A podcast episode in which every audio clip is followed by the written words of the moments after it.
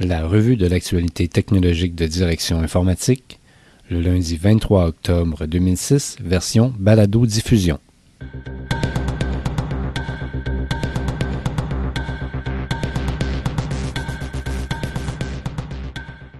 En manchette cette semaine, Desjardins.com fête son dixième anniversaire, Nortel au Centre Bell et au Mexique, et un coup d'œil sur le marché des PME.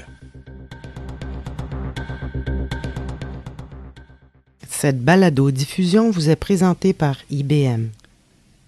Bonjour mesdames et messieurs, ici Patrice Guy Martin et Jean-François Ferland. Desjardins.com fête ses 10 ans. Le mois dernier, cela faisait exactement 10 ans que le site web du mouvement des caisses Desjardins était en opération. En effet, c'est en septembre 1996 que l'institution financière québécoise mettait en ligne son site Internet qui se limitait au départ à fournir de l'information sur Desjardins. C'est quelques mois plus tard, soit en décembre de la même année, que Desjardins lançait son service Accéder, qui permet de faire des transactions financières sur Internet et par téléphone. La popularité du site n'a cessé de croître depuis son lancement, à un rythme qui dépasse toutes les attentes. Aujourd'hui, quelques 2,5 millions de visiteurs s'y rendent chaque mois, ce qui en fait le site financier le plus visité au Québec et le quatrième au pays. Accéder a enregistré un demi-milliard de transactions en 2005, comparativement à 8 millions par année à ses débuts. En fait, il y a aujourd'hui plus de transactions qui sont effectuées via Accéder que dans l'ensemble des guichets automatiques de l'institution.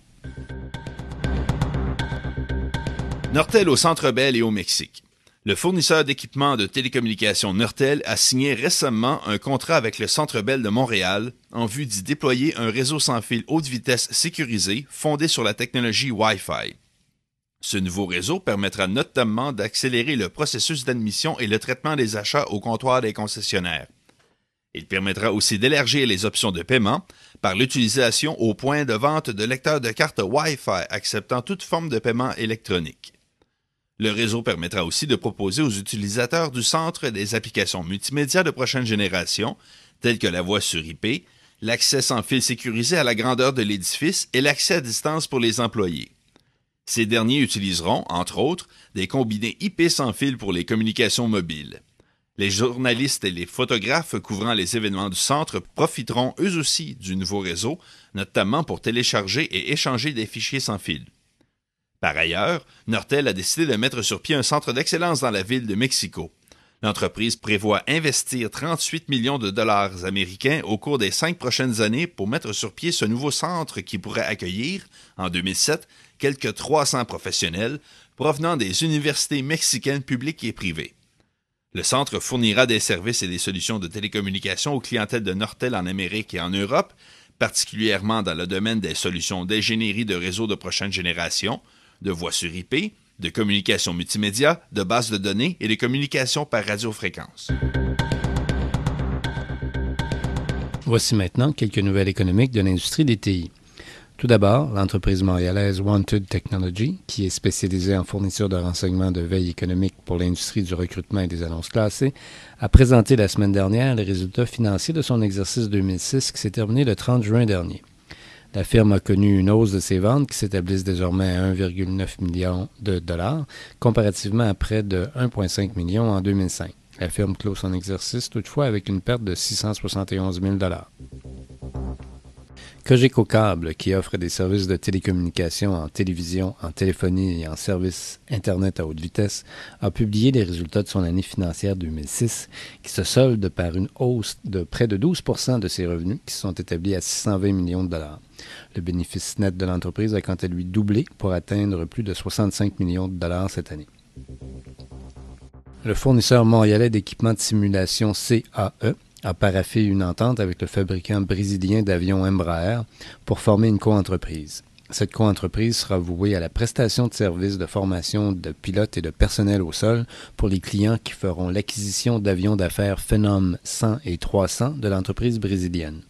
Notons également que CAE a aussi décroché des commandes pour six simulateurs de vol, dont cinq simulateurs de Boeing 737 pour l'avionneur européen à rabais Ryanair. L'entreprise montréalaise Orthosoft, qui conçoit et commercialise des logiciels et des instruments pour la chirurgie orthopédique, a vendu un système de navigation orthopédique de nouvelle génération au centre hospitalier Morton Plant Hospital de Clearwater en Floride. Ce système, qui sera utilisé pour des chirurgies au genou et à la hanche, s'ajoute aux deux systèmes qui ont été installés il y a deux ans dans ce centre hospitalier de 700 lits. Selon Orthosoft, ce centre aurait été en mesure d'augmenter de 35% le nombre d'opérations et de remplacements effectués depuis la mise en place des systèmes québécois de navigation orthopédique. L'entreprise montréalaise Eloda, qui offre des services de surveillance des activités publicitaires, a décroché un contrat auprès du Centre de services partagés du gouvernement du Québec pour la vérification d'une partie des achats d'annonces télévisées des annonceurs gouvernementaux. La société Eurosoft a obtenu un contrat de sept ans de la part du ministère de la Justice du gouvernement du Canada. La firme montréalaise, qui se spécialise en solutions de gestion documentaire, procédera à la maintenance et à l'évolution des modules d'un système qui est voué à permettre l'accès aux lois et aux règlements par le personnel des ministères ainsi que par le grand public. Cette semaine, nous jetons un coup d'œil au marché des technologies de l'information pour les PME. Jean-François? Du 15 au 21 octobre dernier s'est déroulé, sous l'égide de la Banque de développement du Canada, la 27e édition de la Semaine de la PME.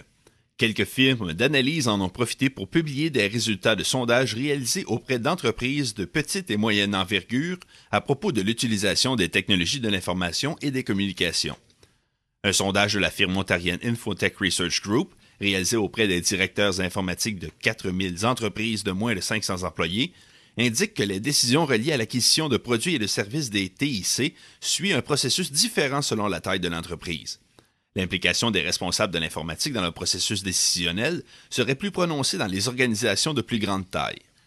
Au sein des entreprises de 40 employés et moins, le processus décisionnel relié aux technologies de l'information serait plutôt l'affaire du propriétaire ou du chef de la direction. Dans ces entreprises, les gens du groupe de l'informatique sont confinés à des rôles d'implantation ou bien de recommandation, et seulement 20 des décisions finales sont prises par les directeurs principaux des TIC. D'autre part, il semble que l'absence de stratégie de gestion documentaire cause des pertes de productivité au sein des PME. En effet, selon un sondage réalisé par la firme Léger Marketing pour le compte de Xerox Canada auprès de 331 propriétaires et dirigeants de PME, la recherche de documents nécessiterait pour les employés en moyenne plus d'une heure par semaine. Dans les entreprises de plus de 10 employés, ce sont deux heures par semaine qui sont consacrées à la recherche de documents. Enfin, la firme de sondage Crop a réalisé une enquête auprès de 300 PME québécoises de 10 à 249 employés pour le compte de l'entreprise ADP Canada. Selon cette étude, seulement le quart des entreprises de 50 employés et plus utiliseraient un système informatisé de gestion des ressources humaines, il semble qu'il y ait encore environ 4% des entreprises qui géreraient la paix de façon manuelle. D'autre part, la méthode de conservation des données relatives à la paix et aux ressources humaines serait le papier dans 80% des PME. Le disque rigide, le ruban magnétique et le serveur de l'entreprise auraient été cités en deuxième lieu. N'empêche que le marché de l'informatique pour les PME continue d'être en croissance. Les prévisions des analystes sont à l'effet que les sommes consenties à l'informatique par les PME américaines en 2007 dépasseraient les dépenses des grandes entreprises. Évidemment, les besoins des PME sont différents et les fournisseurs qui visent ce marché doivent adapter leur offre en conséquence. Le créneau des services à la demande, par exemple, attire particulièrement l'attention des entreprises de cette taille. Eh bien, merci Jean-François pour cette analyse du marché des technologies de l'information destinées aux PME. Pour plus de détails sur ces nouvelles et pour d'autres reportages sur les technologies de l'information au Québec, nous vous invitons à visiter notre site web au www.directioninformatique.com. Merci de votre attention et à la semaine prochaine.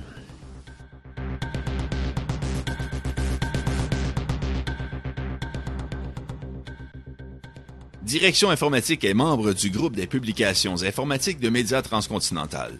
Toute reproduction intégrale ou partielle est interdite sans l'autorisation de l'éditeur. Tout droit réservé.